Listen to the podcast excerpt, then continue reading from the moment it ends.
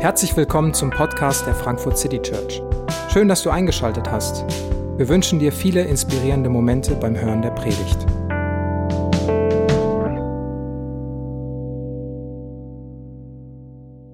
Hallo, guten Morgen auch von mir. Mein Name ist David, ich bin einer der Pastoren hier in der Frankfurt City Church und wir hatten die letzten vier Wochen, falls du immer dabei warst, eine Geschichte äh, gemeinsam besprochen, die Geschichte von Ruth. Wenn du zum ersten Mal heute dabei bist, äh, heute kommt das große Finale, heute ist das Ende, heute binden wir alles so ein bisschen zusammen.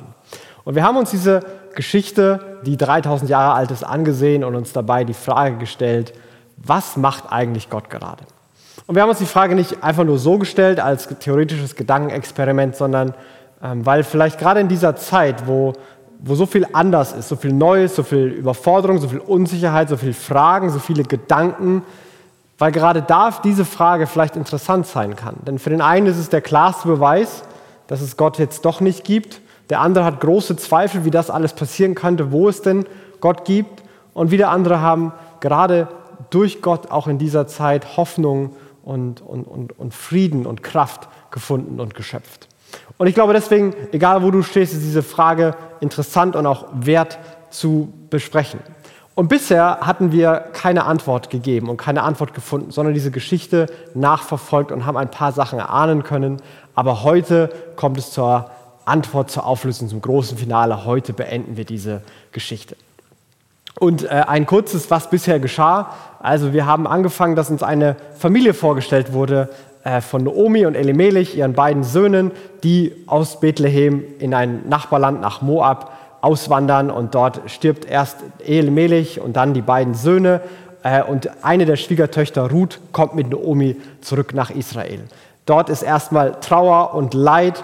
Und dann beginnen sie langsam wieder zu versuchen, äh, nach Wiederherstellung äh, was Neues anzufangen. Und sie arbeiten auf einem Feld und treffen dort zufällig einen Mann namens Boas. Und Ruth und Boas scheint sich als eine Geschichte zu entwickeln, äh, die heiraten könnten, die die Lösung sein könnten. Und dann lesen wir, dass erstmal nichts passiert ist. Und dann nimmt Ruth das Heft in die Hand und geht zu Boas und sagt ihm, heirate mich unter zweifelhaften Umständen, aber sie tut es.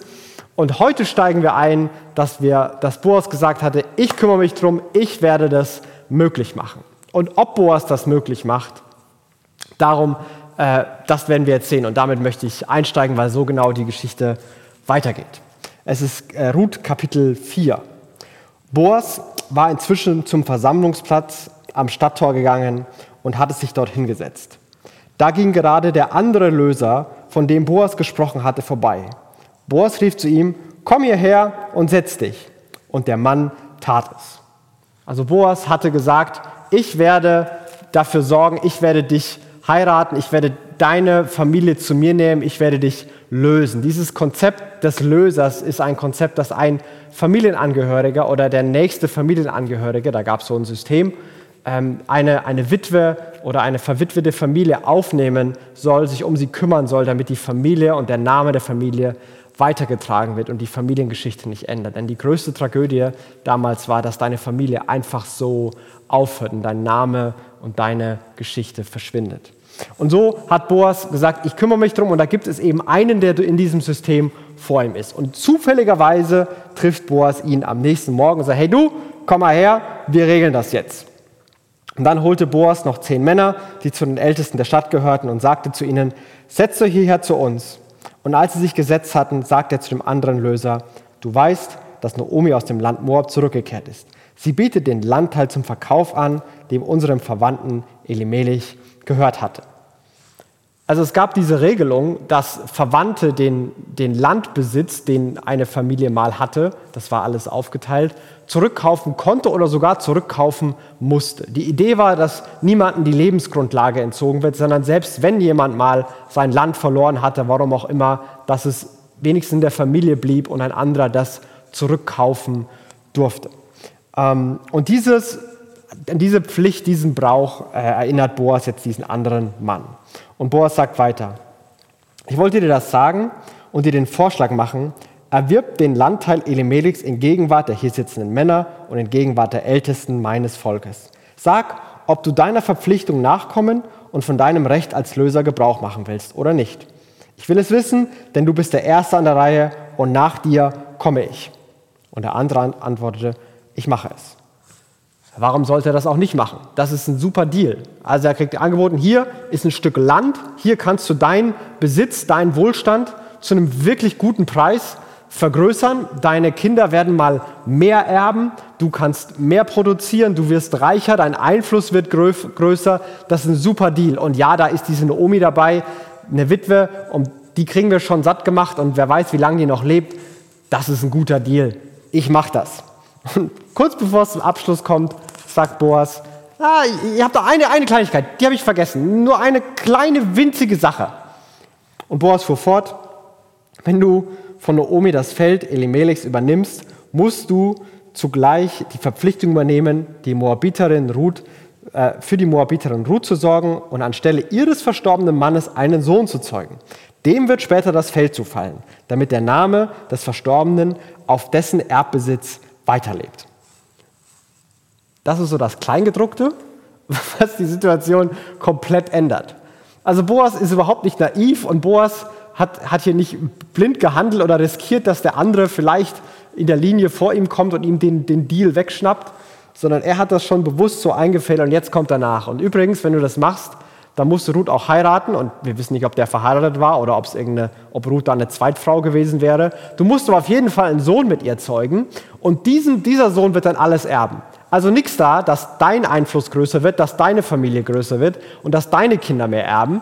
Nein, es wird um Ruth und diesen anderen Mann gehen und dessen, dessen Name wird weiterleben und dessen Besitz bleibt bestehen. Du musst deine Ressourcen für sie einsetzen. Und dann sagt der Mann, oh, wenn das so ist, dann verzichte ich. Ich schädige sonst meinen eigenen Erbbesitz. Ich trete dir mein Recht als Löser ab. Ich kann es nicht wahrnehmen. Und, und wir wissen nicht, ob er das finanziell nicht stemmen konnte oder ob er einfach nicht wollte. So oder so ist er nicht bereit, das, was er hat, seine Ressourcen, seine Finanzen, seine Energie zu geben, um wiederherzustellen, um zu lösen, um zu erlösen. Er ist nicht bereit, ein Erlöser zu sein, weil das wäre teuer gewesen. Er hätte was einsetzen müssen. Wiederherstellung, Erlösung, Erneuerung, die kostet was. Und er, warum auch immer, ist nicht bereit, das zu machen. Und er übergibt die, äh, die Möglichkeit quasi an Boas. Und darauf hat Boas nur gewartet. Und dieser Mann, der zog seinen Schuh aus und gab ihn Boas mit den Worten, erwirb du das Feld. Mit diesem Zeichen bestätigte man früher in Israel bei Geschäftsabschlüssen den Wechsel des Besitzrechts an Grund und Boden. Finde ich ein klasse Brauch, sollten wir heute auch mal machen, wenn du ein Haus kaufst, gib dem anderen mal deinen Schuh und sag mir, was passiert ist. Fände ich witzig. Auf jeden Fall gibt er ihm den Schuh und sagt, Boas, wandte sich dann, wahrscheinlich mit dem Schuh in der Hand, an die Ältesten und die anderen anwesenden Männer und sagte, ihr seid heute Zeugen, dass ich von Naomi alles erworben habe, was Elimelech und seinen Söhnen Kilion und Machlon gehörte. Boas nimmt das sofort an. Boas hat es vorüberlegt und Boas ist bereit, seine Ressourcen einzusetzen, um, um Ruth, um Naomi, um diese Familie zu lösen, zu erlösen, wiederherzustellen. Er ist bereit, ein Stück von aufzugeben, dass nicht mal sein Name weiterlebt, sondern er ist bereit, das zu geben. Diese Erlösung, diese Wiederherstellung, dass, dass die Welt besser wird, dass Naomi und Ruth gerettet werden aus ihrer Situation. Passiert nicht einfach so, die kommt nicht aus dem Nichts, sondern das kostet was. Und Boas ist der, der hier bereit ist, was aufzugeben. Er setzt Zeit, er setzt Geld, er setzt Emotionen, Energie ein, um das möglich zu machen. Und er sagt es. Und er sagt, scheint aber das nicht zu bereuen, sondern er sagt, das ist es wert. Ich habe damit auch die Moabiterin Ruth, die Witwe Machlons, als Frau erworben und die Verpflichtung übernommen, an Machlons Stelle einen Sohn zu zeugen, dem sein Erbsitz gehören wird. Machlons Name soll seiner Sippe nicht vergessen werden und seine Familie soll in dieser Stadt und in Israel bestehen bleiben. Ihr habt meine Erklärung gehört und seid dafür Zeugen. Er macht diese große Ansage und hier wird mehrfach auf einmal dieser Machlon wieder erwähnt. Wir hatten die ganze Zeit nichts von ihm gehört. Wir wussten bisher noch nicht mal, dass Ruths Mann dieser oder Machlon die Ruth geheiratet hat. Und jetzt wissen wir es und es wird mehrfach betont. Und Boas sagt, hey, sein Name wird weiterleben. Er, er gibt etwas von sich auf für jemand anders. Und Boas hat sich tatsächlich darum gekümmert. Er hat gesagt, ich mache das und er hat es möglich gemacht. Aber warum wird hier Machlon auf einmal so viel genannt und beschrieben? Warum wird das alles wieder hochgeholt? Weil eine Frage, die man hier stellen kann, die, die, eine, die eine Spannung ist, die auch unangenehm ist. Okay, jetzt hat Ruth vielleicht bald wieder einen neuen Mann und eine neue Familie, aber, aber sie hatte doch auch schon mal einen anderen Mann und hatte den verloren. Und, und wie geht sie eigentlich damit um? Macht es das wieder gut? Okay, jetzt ist Boas da und gibt eine neue Ehe und eine neue Heirat und jetzt, wie aus dem Nichts, ist alles wunderschön und alles toll. Nein, wir, wir werden hier mehrfach daran erinnert, dass, dass da ein Verlust war, dass da Schmerz war. Und hier scheinen Hoffnung und, und Freude und, und, und neue, neues Leben und, und Verlust und die, der alte Zerbruch scheinen ganz nah beieinander zu liegen. Und obwohl es hier auf ein Happy End hinausläuft und, und Gutes passiert, scheint der Autor hier einzubauen, hey, da, da war ein Verlust und der ist zumindest immer noch irgendwie präsent, auch wenn wir nicht genau wissen, wie er für Ruth präsent ist. Aber es wird so genannt. Hoffnung und Trauer sind hier nah beieinander. Und nachdem Boas diese Ansage gemacht hatte, reagieren die, die Ältesten und die Männer der Stadt und bestätigen das. Und sie sagen, wir sind dafür Zeugen. Der Herr mache die Frau, die, dein, die in dein Haus kommt, kinderreich wie Rahel und Lea, die zusammen das Haus Israel groß gemacht haben. Möchtest du in der Sippe Ephrat zu Reichtum und Einfluss gelangen und möge dein Name berühmt werden in Bethlehem. Durch die Nachkommen, die der Herr dir durch diese Frau geben wird, soll deine Familie so bedeutend werden wie die Familie von Peres, dem Sohn von Tamar und Judah.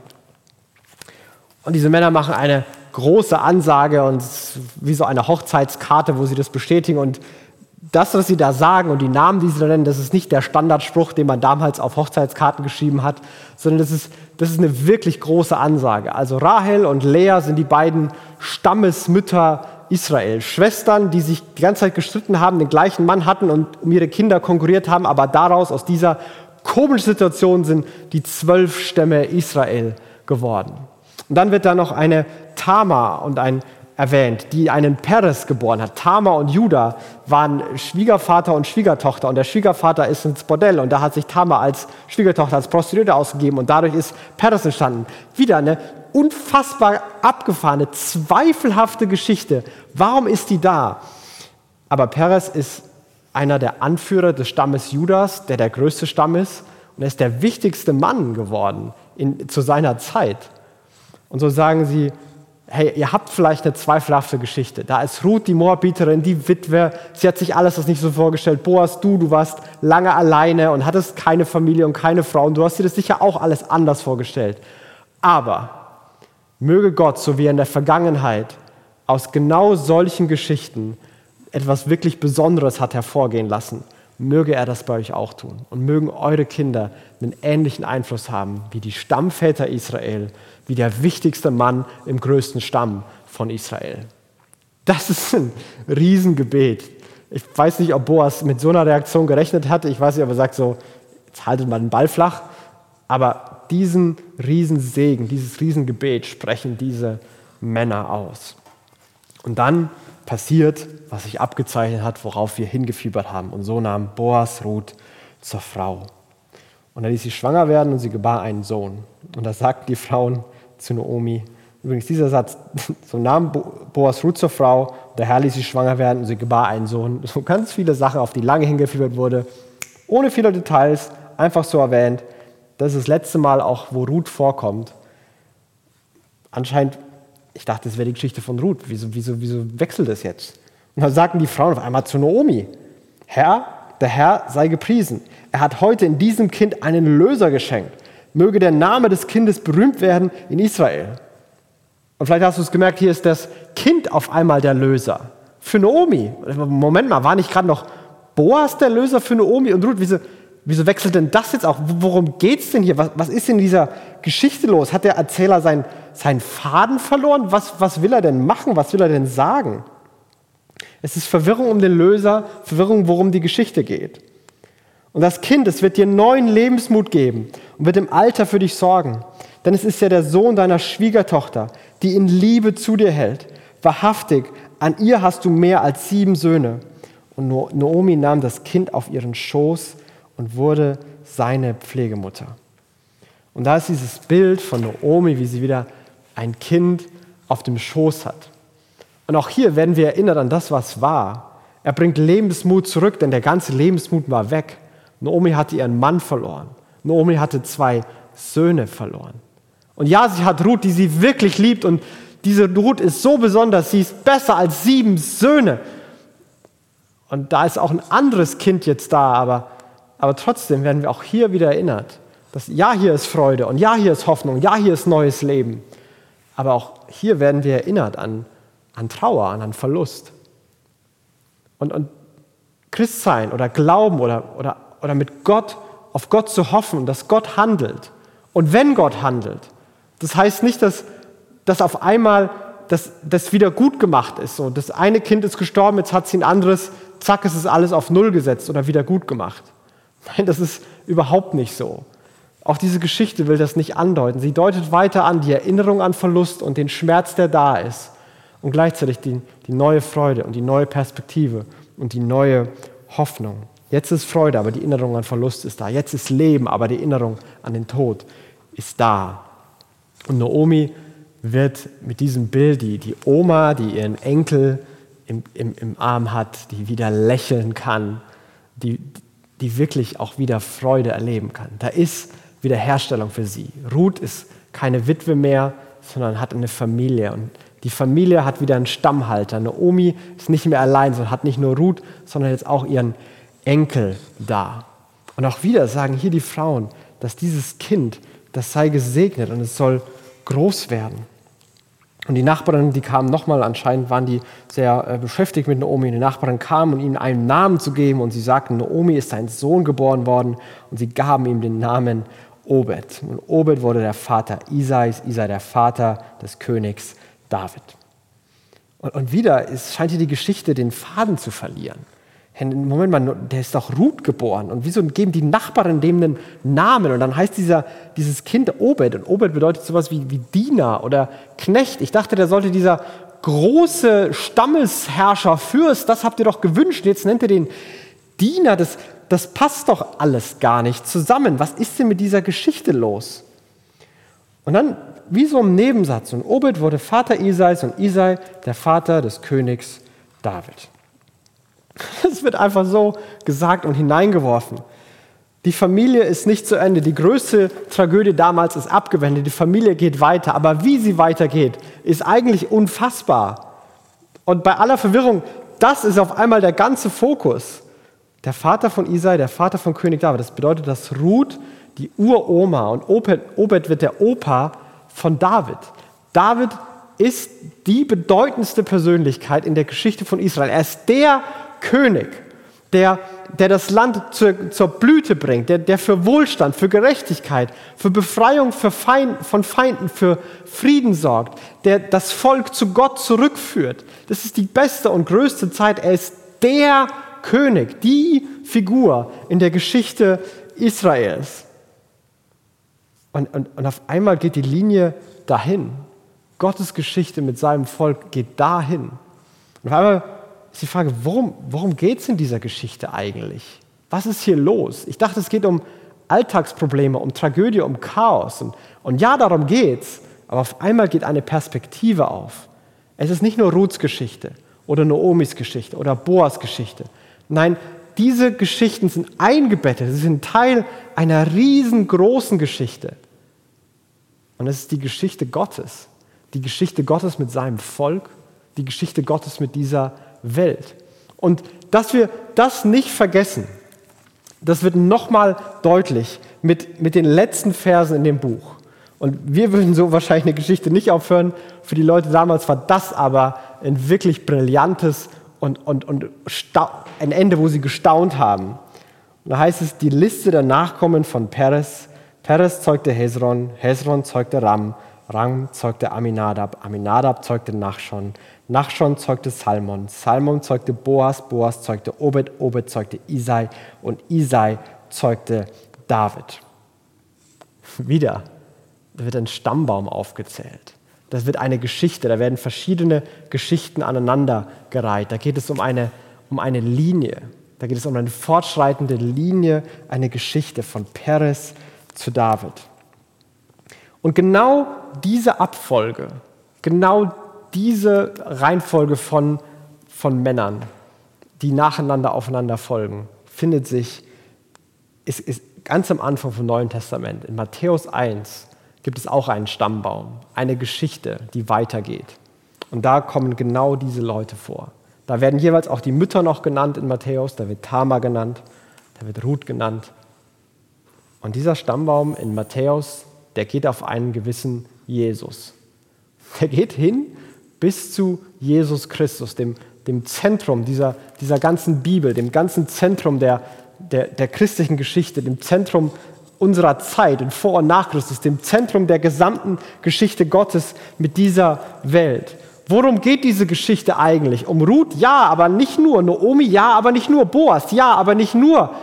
David? Ja, auch, aber auch nicht nur. Es geht ultimativ um die ganz, ganz große Geschichte Gottes. Und diese Geschichte von Ruth und Naomi ist ein Puzzlestück darin. Und sie soll uns zeigen, sie soll uns erahnen lassen, was diese größere Story ist. Denn die Geschichte Gottes mit dieser Welt, die Geschichte, in dessen Zentrum Jesu steht, ist eine Geschichte der Wiederherstellung, eine Geschichte der Erlösung. Es ist kein, Gott will keine Geschichte mit der Welt schreiben, wo er verurteilt, wo er verdammt, wo er zerstört, wo er kaputt macht. Es ist auch keine Geschichte, wo er uns vergisst, uns liegen lässt. Es ist keine Tragödie. Es ist eine Geschichte der, der Wiederherstellung, der Erneuerung, der Erlösung. Es ist eine Erlösungsgeschichte. Gott will erlösen und er will wiederherstellen. Und das meiste davon passiert im Hintergrund. Das meiste davon sehen wir nicht. Bei Ruth und Naomi passiert ganz, ganz viel im Hintergrund und wir sehen es nicht und wir merken es nicht. Aber Gott ist was Großes am Tun. Und manchmal tritt er selbst auf. Die Geschichte von Ruth ist ein Puzzlestück. Jesus selbst und seine Geschichte ist das Zentrum. Denn Gott, der Autor dieser Geschichte, der wurde selbst auch der Hauptdarsteller. Er ist in Jesus Mensch geworden und auf diese Welt gekommen. Und er ist mitten in diese Welt hineingekommen. In alle Tragödie, in allen Zerbruch, in alle Schmerz, in alle Fehler, in alle Schuld, in alle Sünde, in alles, was nicht so ist, wie es sein soll, ist Gott in Jesus hineingekommen. Gott wurde Mensch. Jesus ist selbst unter zweifelhaften Umständen geboren. Eine 14-Jährige, die einfach so schwanger wird, ohne zu heiraten. Jungfräuliche Empfängnis, alles klar. Jesus hat selbst diese, diese Geschichte mitgenommen und miterlebt. Und er durch sein Leben, durch sein Sterben am Kreuz und durch seine Auferstehung, er ist der Erlöser geworden. Er ist der Erlöser. Da gibt es keine Verwirrung mehr. Es geht um ihn und er ist im Zentrum. Er nimmt alle Schuld auf sich, er bezahlt alle Schuld, er vergibt alle Schuld und befreit. Er nimmt alle Scham auf sich und er stellt wieder her und er gibt Würde und, und Ehre zurück und er nimmt an und er holt uns in seine Familie. Er vertreibt Angst, er besiegt den Tod und sorgt für neue Hoffnung. Hoffnung auf ein wirklich großes, schönes Ende, wo Leben und Freude regieren. Er ist der Erlöser, er ist das Zentrum, er ist der Schlüssel. Es ist seine Geschichte mit dieser Welt. Und das Abgefahrene ist, Jesus ist das Zentrum, es ist seine Geschichte. Aber immer wieder, alles davor vor Jesus und alles nach Jesus, er lädt Menschen ein, Teil dieser Geschichte zu werden. Und weißt du, er lädt nicht die die offensichtlichen Kandidaten, die Hochqualifizierten, die Hochgeistlichen, die, die einen perfekten, brillanten Lebenslauf haben, die die richtigen Leute kennen, die Besten ihrer Klasse. Er lädt nicht die ein, die lädt er auch ein. Aber ins Zentrum seiner Geschichte holt er immer wieder ausgegrenzte, gebrochene und gescheiterte. Ins Zentrum der Erlösungsgeschichte Gottes holt er die, die wahrscheinlich sonst keiner da reinholen würde. Er nimmt die Gebrochenen, erlöst sie und macht sie selber zum Teil dessen, wie er wieder andere erlöst, erneuert und die Botschaft von, dass Schuld vergeben wird, dass Scham beseitigt wird, dass Angst überwunden wird, dass der Tod besiegt ist, in die Welt hinausbringt. Gott sucht nicht die Besten, Gott sucht die Gebrochenen, um sie ins Zentrum zu bringen. Er nimmt Ruth, er nimmt Naomi, um sie ins Zentrum zu bringen, um David daraus zu bringen und dann ultimativ Jesus. Und diese Geschichte ist aufgeschrieben. Vielleicht hätte es eine viel heldenhaftere Geschichte gegeben, wo, wo offensichtliche Kandidaten gewesen wären, die, die David legitimiert hätten, die Jesus legitimiert hätten. Aber es wird diese Geschichte genommen, weil sie genau das ausdrückt, worum es Gott geht, dass er erlöst und wiederherstellt. Und Jesus ist der, der Hauptfigur, der erlöst. Und, und vielleicht, vielleicht ist das dir in den letzten Wochen irgendwie bewusst geworden. Vielleicht hast du Gott ganz neu gesehen durch diese Geschichte. Vielleicht siehst du es heute ganz neu. Das, was Gott gerade tut, ist, er will erlösen und erneuern. Und er will dich da einladen. Und vielleicht sind die Fragen in dir gerade groß geworden. Hey, wofür lebst du eigentlich? Womit beschäftigst du dich? Was ist zentral in deinem Leben gerade? Wofür willst du Energie und Ressourcen aktuell einsetzen?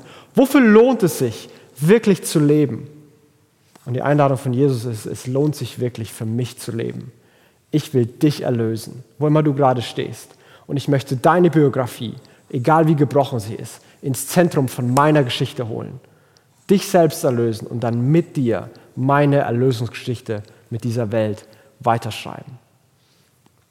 Wenn du das gesehen hast, dann, dann lade ich dich ein, dass du reagierst und du kannst es einfach Gott sagen. Sagen, Gott, ich will das erleben. Ich will, ich will von dir erlöst werden und ich will Teil deiner Geschichte sein. Theologisch heißt dieses Reden Gebet und was wir tun, ist Glauben und Vertrauen. Und du kannst es Gott einfach so sagen, da gibt es keine Form. Und dann wirst du erleben, wie Gott mit dir handelt. Und wenn du das erlebt hast, wenn du sagen kannst, ja, Jesus ist tatsächlich mein Erlöser, er hat meine Biografie genommen und er, er verändert sie und er, er schreibt sie neu und er stellt sie wieder her. Dann möchte ich dich in dieser Zeit explizit nochmal daran erinnern, wer Jesus ist und was hier gerade passiert. Dass alle Umstände, die gerade passieren, nichts daran ändern, dass Gott das immer noch tut. Er schreibt seine Erlösungsgeschichte. Und er will dich dazu einladen. Und vielleicht bist du in der letzten Zeit, ist das untergegangen. Das war alles zu viel. Es sind zu viele Fragen, zu viele Herausforderungen, zu viele Themen. Ich will einfach nur meine Ruhe haben. Du hast dich zurückgezogen, du hast dich abgekapselt. Vielleicht hast du viel mehr Zeit mit deinen Hobbys verbracht als jemals zuvor. Und gleichzeitig merkst du vielleicht auch eine Unzufriedenheit mitten in all dem, was du gerade tust. Ich möchte dich einladen, zu sehen, wer Jesus ist und was er getan hat. Und dass es in dir Hoffnung weckt. Hoffnung, die dich Vertrauen lässt und Frieden lässt, ja, aber Hoffnung, die dich auch aktiv werden lässt. ich möchte dich einladen, aktiv zu werden, aktiv Teil dieser Geschichte zu werden, was Jesus getan hat, deine Ressourcen einzusetzen für andere. Vielleicht war auch in den letzten Wochen dein Erleben eher, dass du eine komplette Überforderung hast, weil so viele Entscheidungen, die es zu treffen gilt, so viele Faktoren, die ich nicht kontrollieren kann. Was wird morgen sein? Und irgendwie muss ich alles im Griff haben lass mich dich erinnern, dass du nicht alles im Griff haben musst. Gott ist der, der seine Geschichte schreibt. Und du, du darfst dabei sein. Und ja, du sollst aktiv sein, aber die Kraft muss nicht aus dir kommen. Die Kraft kann daher kommen, wenn dass du siehst, was Jesus für dich getan hat. Und zu dieser Kraft kann echter Friede kommen, weil du weißt, dass Gott selbst am Werk ist. Und er selbst, selbst durch zweifelhafte Geschichten, selbst wenn du nicht alles richtig machst, er seine Geschichte weiterschreibt. Was macht Gott gerade? gerade? Er schreibt seine Erlösungsgeschichte mitten im Chaos, mitten durch ganz normale Menschen, mitten durch gebrochene Biografien. Jesus will uns erlösen, so wie er Ruth, Naomi manches wiederhergestellt hat. Aber er hat noch eine viel größere Perspektive. Er will die ganze Welt erlösen. Naomi und Ruth haben manches davon relativ schnell gesehen, nach einigen Monaten oder Jahren oder Jahrzehnten. Manches hat viel länger gedauert. Und so wird es auch bei uns sein. Manches können wir vielleicht mit dieser Perspektive neu bewerten gerade. Manches wird vielleicht auch noch dauern. Aber ich lade uns ein, hoffnungsvoll zu vertrauen und aktiv zu sein, weil wir wissen, dass wir Teil von Gottes Geschichte sind und unsere Ressourcen, unsere Energie, unsere Zeit für Gott und für andere einsetzen. Ich möchte beten. Himmlischer Vater, ich bitte dich, dass du uns neu vor Augen führst, dass, dass deine Geschichte so wunderschön, so großartig, so heldenhaft, so abenteuerlich ist. Dass du, der große Gott, in diese Welt gekommen bist, Mensch geworden bist. Nicht um zu verurteilen, nicht um zu verdammen, zum, sondern zu erneuern. Wie leicht ist es wegzuschmeißen? Wie viel schwerer ist es, all das Gebrochene wieder zu erneuern? Und du kommst zu uns und du willst uns nicht wegschmeißen oder verurteilen, auch wenn das viel leichter wäre, sondern du willst uns mit allem, was in unserem Leben los ist oder los war, einladen. Du willst uns erneuern, du willst uns wiederherstellen und in deine Geschichte hineinholen. Und wir bitten dich, dass wir das sehen. Gott, ich bitte dich für die von uns, die das bisher noch nie gesehen haben, die bisher vielleicht noch gar nicht wissen, wofür sie leben, dass das ein Moment ist, wo sie erahnen, dass die Geschichte ihres Lebens so großartig sein kann, wenn sie sich an dich hängen. Und ich bitte, dass du den Mut gibst, den Schritt zu gehen, das Risiko einzugehen, an dich zu glauben. Und ich bitte dich an die von uns, die das schon mal geglaubt haben, aber vielleicht gerade vergessen haben, wo wir uns in, in Ängsten verloren haben, wo wir uns abgekapselt haben und gleichgültig geworden sind. Und bitte ich, dass du Aktivität und Handeln zurückbringst aber genauso mitten in der Herausforderung und im Aktivsein Frieden und Ruhe schenkst. Jesus, wir bitten dich, dass du uns hilfst, das zu sehen, was du tust. Und wir danken dir, dass wir wissen, dass du mit deiner Liebe, mit deiner Güte mitten im Chaos involviert bist. Dass du unsere gebrochenen Biografien nimmst und sie Teil deiner Geschichte machst. Danke dafür. Amen.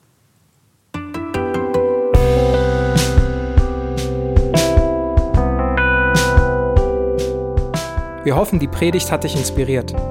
Wenn du uns kennenlernen möchtest, dann schau einfach mal auf unsere Homepage www.frankfurtcitychurch.de oder besuch uns in unseren Gottesdiensten. Bis dann!